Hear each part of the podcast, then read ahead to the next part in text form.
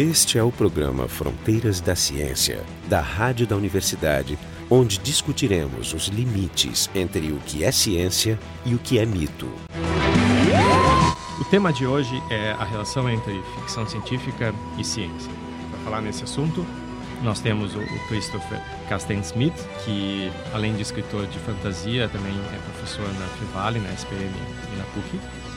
O Carlos Miralha, professor do Departamento de Filosofia da UFPEL, o Jorge Kilfield, do Departamento de Biofísica da URGS, e eu, Jefferson Arenzon, da Física da URGS. Então, a, a ideia um pouco é, é, discutir a relação entre ficção científica e ciência, como é que uma se alimenta da outra. Carlos. Interdependência mútua. Interdependência, a relação entre elas. Bom, é, em primeiro lugar, devo dizer assim que eu me sinto bastante agora à vontade, familiarizado assim a, mesa se mostrou bastante receptiva a essas questões ligadas à ciência e as questões é, das suas possibilidades extremas na ficção e, e com isso então eu já posso, eu me sinto à vontade de dizer assim que eu vim do futuro e tenho tenho novas para colocar para vocês oh, boas novas. não sabia disso. Por exemplo saindo da brincadeira agora essa ideia fico pensando agora de imediato algo que eu acho que vai ser vai servir como exemplo de algum tipo de impacto das ideias que aparecem em literatura, em ficção científica, assim, em, em produtos da ciência. Falo de novo sobre um livro do Asimov, esse é Despertar dos Deuses, ou tem uma nova tradução agora que é Os Próprios Deuses, no qual, de maneira assim, ó, o livro é de 1972, de 1972. E Asimov ele coloca de forma assim muito coerente com um respaldo assim científico bastante razoável uma ideia de que o, nosso universo não é um único universo. Poderia haver uma multiplicidade de outros universos com outras leis físicas que estariam por trás. Eu aposto, eu tenho certeza assim, que tem muitas muitos dos autores de ciência agora, é, da, entre seus 35, 40 anos que estão produzindo, é, aposto que muitos devem ter se deparado com esse tipo, esse tipo de literatura, ou esse tipo assim de estimulação para produzir as coisas que estão sendo feitas agora em ciência, propriamente em ciência. Que acho uma tremenda. Seria muito, seria muito estranho que isso não acontecesse. E, é... Não, é, acho, que, é, acho que é inegável que né, muitos escritores de ficção científica tiveram excelentes insights, antecipações, do, assim como cometeram erros.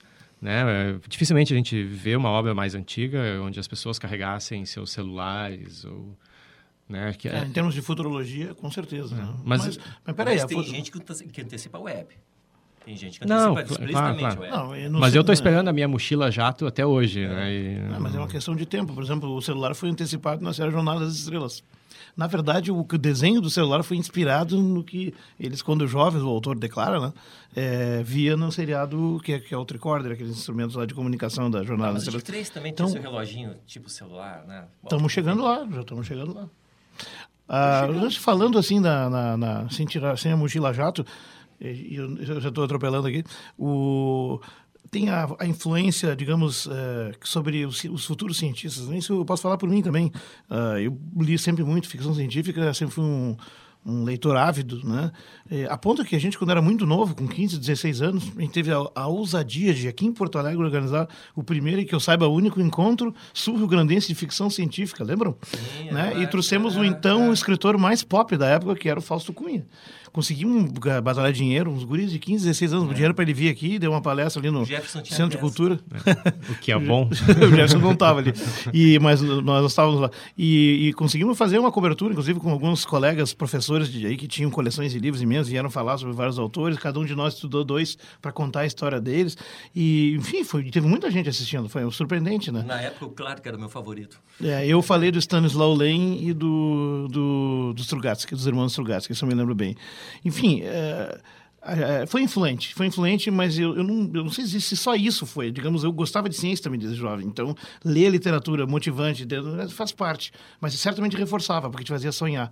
Eu me lembro também que de brincadeira, ah, né, eu acabei fazendo física, mas depois eu, eu migrei para a área biológica, eu trabalho com neurociências hoje, mas, por exemplo, um dos meus motivadores infantis, infantos juvenis para entrar na física, é que eu queria ter um cinto de teletransporte, que nem daquela série de TV, Os Seres do Amanhã, que tinha uma série inglesa, uhum. de 1972, para me teletransportar para onde eu quisesse. Bom, depois de entrar na física, eu descobri que é um pouco mais complicado que isso. Fiquei um pouco decepcionado, até por isso eu talvez tenha ido embora. Mas se procurar na, na, história de qualquer cientista, essas motivações meio metafísicas, até irracionais, mas bobinhas, mas muito interessantes, elas têm o seu papel, elas são motivações. Com 12 anos, eu, em 1976, eu vi 2001, uma Odisseia no Espaço, e eu tinha certeza absoluta que agora nós estaremos em conversa, fazendo esse programa numa estação espacial. Bom, se o programa Não, fosse é, sobre filmes, esse gente, seria o filme. É, a, gente, a gente vive no, no mundo que é o futuro da, dos livros de ficção científica que a gente lia na nossa adolescência. Né? E, e mesmo assim, eles não perderam a sua... Mas eu nunca pensei, eu nunca, nunca imaginei a web assim. Aliás, acho que até foi melhor assim. Sim. Essa é uma coisa interessante, porque eu, eu vejo uma tendência dos últimos 20, talvez até 30 anos na ficção científica, que antigamente ficção científica era muito aquela coisa de viagem no espaço, ah, vamos popular outros mundos, vamos assim, vamos resolver todos os problemas. Mas hoje em dia, o que eu vejo muito mais é a ficção científica voltada à realidade atual. Então, a ficção científica meio tirou aquela ideia. Tem, ainda tem pessoas escrevendo sobre viagens espaciais, mas muito menos. Hoje em dia, a ficção científica é muito sobre meio ambiente é muito sobre tópicos mais relevantes e um futuro mesmo. mais uh, perto, porque é, é, eu acho que vem um pouco da assim pessoas desiludidas dos anos 80, 90, que cresceram achando, ah, bom, agora a gente foi para a Lua, então o próximo passo, vamos Marte. para as estrelas uhum. em 10 anos. Também porque a ficção científica, certo. há 20, 30 anos, ela era focada em, em, adolescentes, em pessoas novas. Só que esses adolescentes cresceram e continuaram gostando de ficção científica. Então agora tem uma exigência maior. Então... Mas, mas houve, eu acho que ele falou uma coisa importante, houve um amadurecimento na temática da ficção científica. Ela deixou de ser tão ingênua como era de fato, as pessoas eram mais ingênuas. Uh, talvez, principalmente nos Estados Unidos, dos anos 60, 70, era uma ingenuidade mais dominante. Acho que depois da Guerra do Vietnã, a coisa ficou um pouco mais talvez, não, talvez desiludida. Eu acho que também é, teve essa contraparte que as pessoas é, se deram conta que nem sempre a tecnologia é boa. É, é, essa sim, reflexão essa, fica essa exatamente. Coisa, né? E a ficção americana poucas vezes fazia crítica, uh, o que depois vem com tu falaste, né, o, o comentasse esse movimento que eu não li nada assim importante, mas o cyberpunk e outros que é uma que eu, por exemplo no cinema, eu não sei mais, está uma tendência assim de mostrar as anti-utopias do futuro próximo e remoto, como Blade Runner e outros, ou seja, o futuro é uma desgraça. Eu não quero meus filhos chegando naquilo, mas pelo, e parece que está se confirmando porque tudo tudo aponta para lá mesmo, né? sejam estados totalitários ou barbarismos, enfim, coisas de vários tipos. O futuro está muito mais escuro agora. Muito mais sombrio. E, a gente né? vê isso, o, o livro The Wind Up Girl, que vai ser uh, traduzido para o português em breve pela Devir, mas uh, o escritor é Paulo Battigalupi, e esse livro ganhou todos os prêmios do ano passado, ganhou o Hugo, Nebula, Uh, o Locus apareceu na lista de Time Magazine dos melhores do ano, assim, que e fez tanto impacto. E, é. sim, e a ideia é que no futuro acabam todas as fontes de energia e, e, a única energia é comida. E as pessoas começam a comer comida e usam elefantes e outras coisas para assim usar uma tecnologia baseada em molas. Uhum. Eles ficam guardando energia em molas que assim é basicamente fica lá com botando uma, uma botando volta quase idade da pedra, né? É, exatamente. Assim, clássica, é uma né? coisa muito. Então quem controla a comida controla o mundo nesse caso. Então, claro, é uma futura bem Parece é, um exercício... É baseado em né, Tailândia, é uma coisa bem diferente, mas assim... É bem diferente isso mesmo, fiquei curioso. E, e, tem uma outra ala também que eu vejo muito, que é essas coisas tipo steampunk. Que o que é steampunk é, é, uma, é, é uma história alternativa. E é baseado na tecnologia de vapor, mas que, assim, na época vitoriana, no século XIX, que eles desenvolveram alta tecnologia usando vapor como energia. Então é uma volta para o passado. E, de novo, eu acho que é, é, é tendência... Clima retrô, assim. É, é retrô. É, é, ficção científica é retrô. E, e, assim, é meio... Vamos esquecer do futuro e pensar num passado mais interessante. Olha, assim, no cinema tem vários desse tipo, assim. Pegar, por exemplo, o Quinto, West, Quinto Elemento, James West... West e nos quadrinhos também, vou pegar os quadrinhos da, daqueles autores da Torre e do do Urbicanda, como é que são o nome deles? É, são dois... São espanhóis, né? Eles são belgas, na verdade. Eles são arquitetos, inclusive. E eles têm uma série que se chama Cidades Ocultas. E eles atores são, são histórias assim, é um, uma ficção num futuro ou num mundo alternativo e uma coisa retrô. No caso, a arquitetura a Art Nouveau é central em todas as Não, mas o que o histórias. Christopher falou é interessante, que a ficção científica não precisa ser sobre um futuro alternativo, ela pode ser sobre um passado alternativo. É, é verdade. né? Aliás, A Guerra do Fogo é considerado um livro de ficção científica. É, e é um filme muito interessante que tu- é inclassificável. Né? Que é uma história muito interessante. Mas que é a a- descoberta do fogo. A, a ficção científica também, ela inicialmente ela também foi responsável pela criação de uma série de estereótipos na, na ciência, né? Como o cientista maluco que queria conquistar o mundo. Conquistar o mundo ou O- destruir a o- humanidade, se vingar. O próprio, o próprio Frankenstein, né, talvez um dos primeiros exemplos de ficção científica, era um, É o- mé- é um o médico. máximo, assim, tá tudo concentrado, eu acho, no Frankenstein. né? É, certos paradigmas estão lá. Né? É, certos paradigmas estão lá, outros estão em outros. eh, enfim, os componentes, por exemplo, se pegar ah, o livro do Allen, que dá origem depois do filme, ali, ele resgata, na verdade, um pouco a história do Drácula misturado com, com a exploração do desconhecido. Então, eh, na literatura há certos, como eu vou dizer, padrões, engraçado, né? na- na arquétipos, Shelley, né? né? Que se assim, repetem, já né? vê- são fórmulas. Nesse exemplo da, da, da Mary Shelley, tu já vê, assim, já ali uma ideia, assim, de que talvez a tecnologia não seja boa. É, ah, Temos que tomar cuidado. Por isso que ele é tão adiantado. É um, é um dos melhores romances de toda a história, com certeza. Bom, esse é o, esse é o Fronteiras da Ciência. É, Hoje a gente está falando sobre ficção científica. Vocês vão encontrar o material que a gente está mencionando aqui no nosso, no nosso site, frontodaciencia.urgs.br, assim como o MP3. Então, o, o geral eu vejo um escuro mais, eh, desculpe, um futuro mais escuro. Isso é, é muito comum, é um temático comum. Não quero dizer que todo mundo, que ninguém é otimista, porque eu vejo livros como o Little Brother de Cory Doctorow. Então, o Little Brother é o oposto de Big Brother. Big Brother foi o 1984, aquele o grande olho vendo o que todo mundo estava fazendo. A ideia de Little Brother é que ah, os adolescentes conseguem utilizar a tecnologia para lutar contra um governo meio totalitário. E, na verdade, é, é futuro, é muito pouco, no, é 20 anos no futuro esse livro. Então, a ideia é que, assim, o governo dos Estados Unidos já é meio totali- totalitário naquela época, 10 anos daqui, É, e fala de tecnologia atual. Isso que é interessante. É, é bom, Podemos debater isso. Mas estamos falando de ficção. né? eu não posso falar para não perder o Tu passaporte, nada assim, sabe? falei, É, não tem- não embaixada sozinho sabe meu endereço. Mas é, é bem interessante que eles usam, assim, já que o governo começa a controlar a informação, porque a informação é fundamental hoje em dia. Então, a é, internet, tudo, claro, o governo pode chegar e olhar qualquer coisa que alguém está mandando, Não e-mail, qualquer privacidade. coisa. Não, não existe privacidade. No livro, que é interessante, eles pegam os Xbox antigos deles e eles usam a rede, o que conectou os Xboxes, eles fazem uma rede paralela usando essa tecnologia que ninguém está olhando mais. Então, é bem Hum, interessante, mas interessante e- mesmo. e, basicamente é um livro praticamente de receita de como é que fazer uma rede dessa, de como é que O fazer... ruim é que eles acabam publicando, Ah, agora eles é já o- sabem. Agora Uma sabe. web materialmente é, Antiquada. É, exatamente. Não, e talvez não controlável pelo outro sistema, precisamente por não ter compatibilidade, né? Mas é um livro otimista, é um livro que diz que mesmo com, eh, com todo o controle, com, todo, com essa falta de privacidade, que falou que ainda, assim, que as pessoas inteligentes, as pessoas que, que sabem utilizar a tecnologia, podem encontrar jeitos para burlar a tecnologia. E esses são os heróis hoje em dia, basicamente, os hackers. Mas não tem nada mais otimista sobre o futuro do que a série Star Trek, né? onde todas as pessoas eram vestidas, alimentadas, E né? tinha Preconceitos culturais. E não havia moeda, nem exploração e leis igualitárias. E no mundo, pelo menos, a humanidade Pelo menos é na um humanidade mundo na diferenças raciais, tudo É, legal. pelo menos na Terra e em boa parte da federação.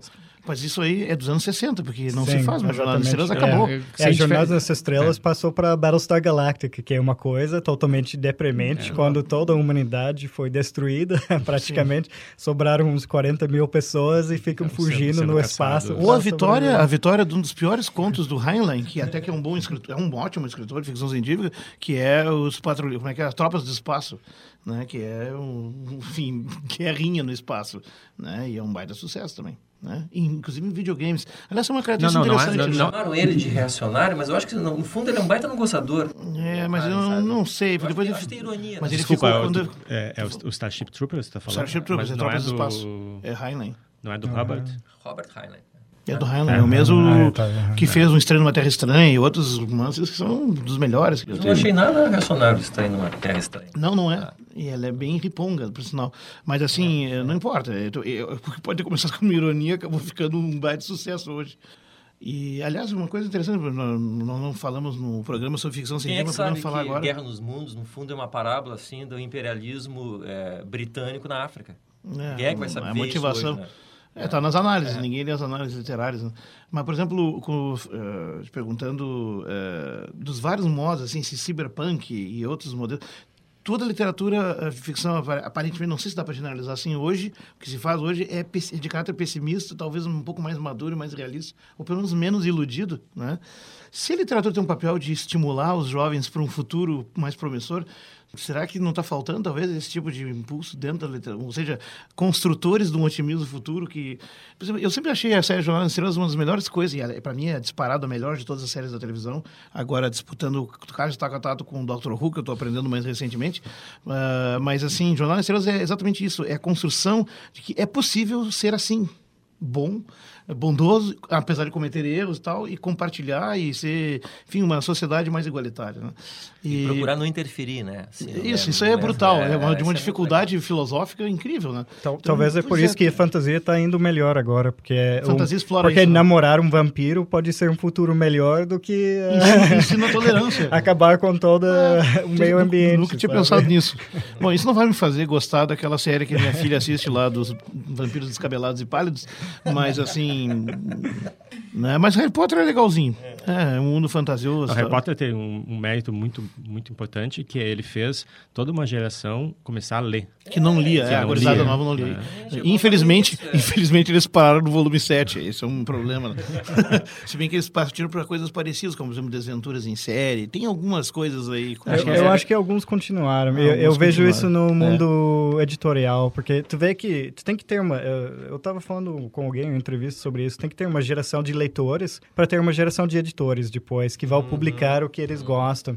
Então a gente começou a ver assim alguns editores nos anos 80, eu acho que aqui no Brasil eu tô falando assim, baseado em leituras, eu acho de 20 anos antes do, do Que é Tolkien. o- Assim, que pegou Antes- esse, esse, pegou esse grupo, ou pegou Asimov, Tolkien, esses começaram, e eles começaram a publicar umas coisas, e eu vejo que muitos editores dessa geração começaram lendo as coisas que eles publicaram na outra geração. Então tem uma nova geração de, de editores que estão publicando bastante. E será que não dá para fazer uma panspermia dirigida nesse processo? Ou seja, começar a estimular alguns editores aí que publiquem uma coisa mais construtiva e otimista, além da fantasia, talvez até na ficção científica e juntar o útil ao agradável? Porque, na verdade, é provocar essa reflexão sobre o uso da tecnologia é central. É, na verdade, é o, é o que vai decidir se nós vamos durar ou não. Tem problemas tecnológicos sérios e, e não há na nossa sociedade, não só no Brasil, mas no mundo todo, espaços para a, a intervenção democrática e o direito de decisão da população sobre a introdução de novas tecnologias que são muitas vezes totalitárias, como, por exemplo, a perda da privacidade na internet, a introdução, por exemplo, de, de intervenções na agricultura que não são controláveis a partir daí, que tem um largo prazo, tem um monte de problemas. Né? Mas acho que não é o caráter mais, mais obscuro, mais iluminado do- dos livros que vão decidir a influência que vão ter no futuro das crianças. Eu acho que é muito mais, mais relevante fugir desses estereótipos. Tu apresentar a ciência como uma coisa que pode, dependendo como usada, pode ser má ou não, mas ela, a ciência em si, ela é neutra. Né? Os fatos são os fatos. Então, passar a, a- a versão correta da, da ciência para a nova geração e inspirá-la. Se Blade Runner eh, foi um filme né, que mostrava um futuro bastante eh, complicado, mas nem por isso deixou de inspirar um monte de gente. Eu não sei, como é que tu realizas? Me conta algum importante romance que ensina, de ficção científica que ensina isso, que tu falaste. Ensinar o quê? Pensar cientificamente, raciocinar, decidir em teorias. Qual é? Não tem. Não, mas não, Nós é, não, é, falando não, não é isso que eu estou dizendo, não é isso. Eu Não chamando a é atenção. da história do... Mas aí acabou. É, que eu- Não, o- Star, Trek é uma, uma série que não, não passava lição de moral, Ah, ensinava um pouco do pensamento Mas científico, fascinava, indagando, ela, ela, ela fascinava, aque- aquele, aquele universo possível fascinava. Então aquilo atrai atenção à ciência, é, é só isso.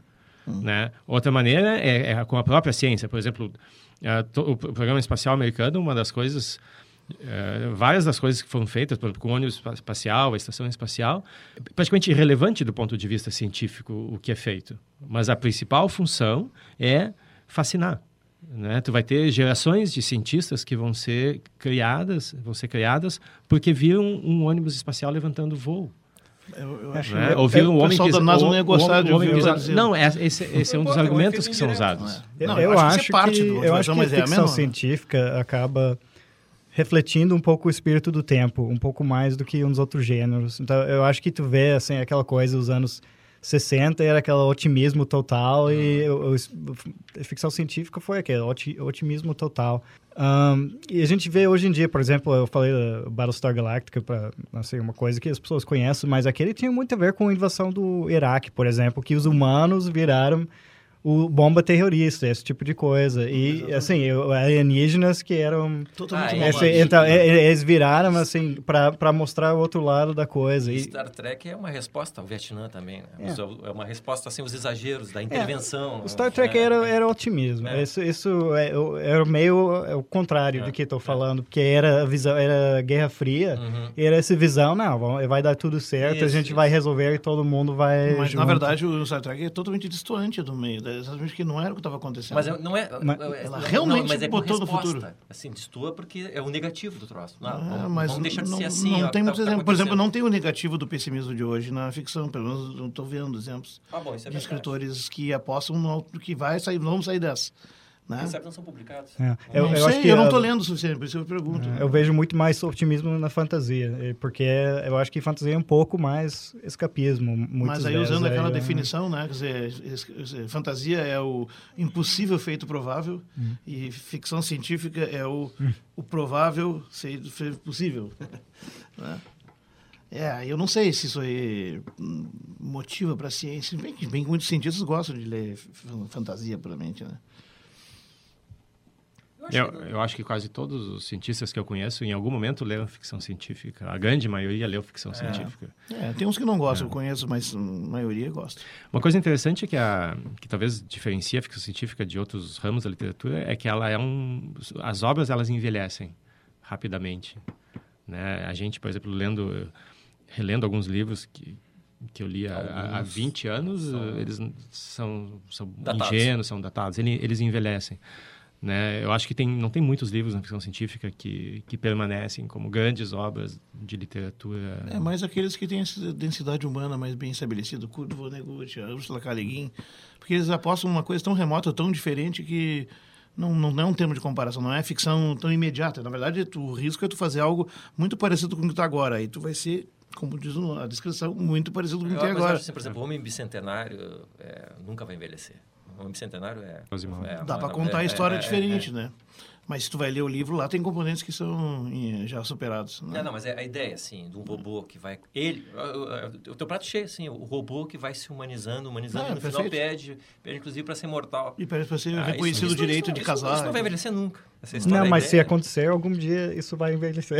Esse que é interessante, Ah, porque ficção científica, é, na verdade, é ruim prever o futuro. É, é, 99% não acontece. Bom, é ruim ficção dos científica. escritores. É, é bom, é bom para inspirar, mas é ruim para prever. Claro, se o livro ele é, ele é- se o ponto que o livro quer passar é essa extrapolação que ele faz do conhecimento da, da época para um, um futuro possível, né? então a chance dele, dele, Não, mas, dele eu envelhecer eu acho que não é é muito ponto grande. dele. Eu acho que é assim, uma ideia de, de o que é humano. Não, nesse caso, É, o que que é ah, humano. Esses livros de a viagem para a Lua envelheceram rapidamente quando as pessoas foram para a Lua. Então, Não, é, eu pegou acho que tu, tu chega numa certa tecnologia e, eu li, eu li, eu aquele li uma- fica um, meio um romance do Clark, assim, que era um- uma espécie de jipe lunar que ele começa a afundar na areia da, da Lua, assim, porque era- eles achavam que a... E eles a- têm que voltar para a estação. Isso. É, na verdade, o li Júlio Verne, o tipo. H.G. Wells, todos têm essas histórias envolvendo a Lua e tal, elas são meio hilárias. O Júlio Verne usou um canhão para lançar um, uma nave, mas assim, o resto da história. E, e na Lua tinha habitantes. Fica- Tinha é- seres é- lunares. É muito é- louco. É tão, hilá- é, é tão assim bizarra que passa a ser interessante ler de novo. Não, não, eu acho que sim.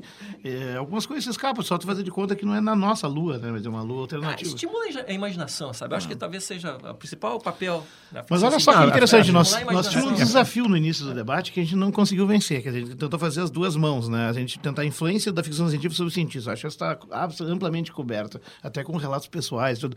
Mas o contrário, a verdade é que, eh, a não ser a influência da época do entorno, nós ficamos numa definição mais vaga. A ficção científica como uma extrapolação do ambiente humano e das tecnologias num futuro ou numa situação alternativa, ou alienígena, né? Mas, assim, a influência da ciência em cada momento sobre o que se faz de ficção científica, bom, citando talvez o Neuromancer, que é um romance pós-internet, vamos dizer assim, eu não consigo imaginar, eu não consigo lembrar de exemplos. Vocês lembram de exemplos pós, de né, ficção? Não, era pré-internet. Pré-internet, Era né? pré-internet. Pré. A internet Bem é dos anos pré. 60, o Neuromancer é dos anos 80. Não, mas para o uso público. Ah, mas ele já é. sabia, o cara era da, da área, ele conhecia, ele é um ele é um cara da área de informática, se não me engano, o autor, né? Do Neuromancer. Não, agora não- também não me lembro. Mas assim, não é completamente pré. Eu já havia uma noção do negócio. O cara que foi pré, na verdade, foi o, o O'Leary, o cara da alucinação lá com LSD, que foi supostamente o que, que antecipou nos seus delírios uma coisa como a internet, uma comunicação virtual e tal. Mas, pois é, exemplos de ficção científica que beberam da ciência daquele momento. Bom, te, te dou um exemplo no início da ficção científica, que foi a viagem ao centro da Terra. Né? As, as teorias geológicas da, daquela época, eles, É, eles, é um bom eles, eles tinham essas imagens da, do- de túneis que desciam, era consistente com o Bom, nós já falamos da Mary Shelley, a eletricidade e tal, e a anatomia, isso realmente é um ótimo exemplo Ah, também. eu acho que a Então, literatura técnica, Tá, mas vamos puxar técnica cá. espacial, toda ela, ela está comprometida com o que você sabia na época. A dos anos 50 foi muito. bebeu bastante, né? E dos anos 60. Chega um momento começa a se perder, né? Pega o próprio Contato do Carl Sagan, que é um livro mais, mais recente, ele é todo baseado no programa 7 né, de busca por, por inteligências extraterrestres, problema da comunicação. Ele é Acho me lembrando agora um exemplo de antecipação do- sobre a internet, nos romances da Ursula K. Le Guin, que na- nesse universo dos planetas alternativos, que, que eu não me lembro agora o nome da, da série, mas eu vou botar no caderno de estudos, existe um instrumento que é o Ansible, que é um instrumento de comunicação que, na verdade, é um- é- ele, ele tem uma internet em todo o universo dominado por eles. A única diferença é que ele se comunica por uma espécie de hiperespaço e ele tem velocidade infinita, ele é instantâneo. É um comunicador instantâneo em qualquer lugar. E isso muda tudo, porque antes de ter ele, a comunicação é na velocidade da luz e todas as limitações que tem. Então, é uma reflexão sobre isso. Um pouco a internet trouxe isso. Então, Esse é o, é o programa Fronteiras da Ciência, hoje falando sobre ficção científica. Vocês podem achar material extra no nosso site, que é frontodaciencia.org.br.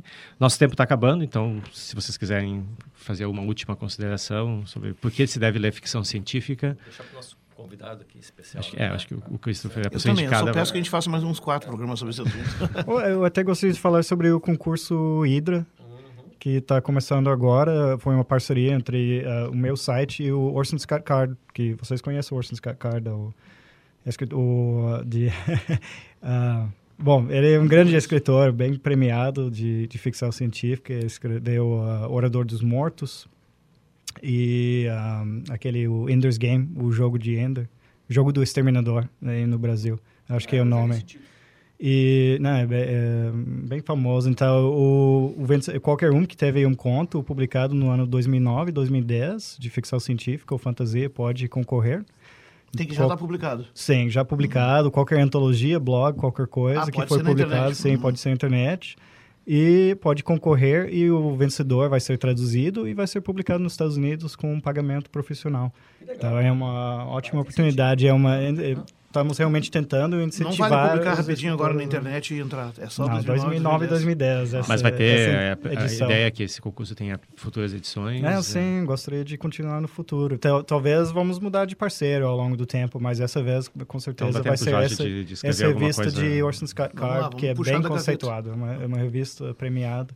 E quem vai escolher, uh, temos juízes para escolher três finalistas e o Orson Scott Card vai escolher o conto vencedor. Ah, esses concursos são decisivos, assim, para estimular o pessoal. Certamente, certamente. É, o estímulo é decisivo mesmo. É, Se tu não tem estímulo para uma coisa tão delicada que não é considerado assim, um mercado de trabalho clássico, né? É como ser artista, como ser músico e tal, né? Aquela coisa que os pais olham e dizem, mas tu tem que ter um- uma profissão, meu filho. Vai viver disso. Então é uma motivação, uma parte para desenvolver, com certeza. Jorge, então, só para terminar, eu, eu sei que tu tem uma última mensagem. É, na verdade, eu quero aqui, em nome dos demais membros da mesa, que é um amigo comum que vive em ultramar agora, em Portugal, mas que teve muitos anos aqui com a gente, foi muito influente, é um grande colecionador de ficção científica, nos influenciou bastante também, nos estimulou muito isso, que é o colega, amigo Teófilo Bassos, está lá em Portugal, nós dedicamos o programa a ele. Então, esse foi o Fronteiras da Ciência, hoje falando sobre ficção científica. Nossos convidados foram o, Christopher Casten Smith, que é escritor de fantasia, professor na Fevale, na SPM, na, na PUC, e o Carlos Miralha, do Departamento de Filosofia da UFPEL. Também hoje a gente teve o Jorge Kilfer, do Departamento de Biofísica da URGS, e eu, Jefferson Enzon, da Física da URGS.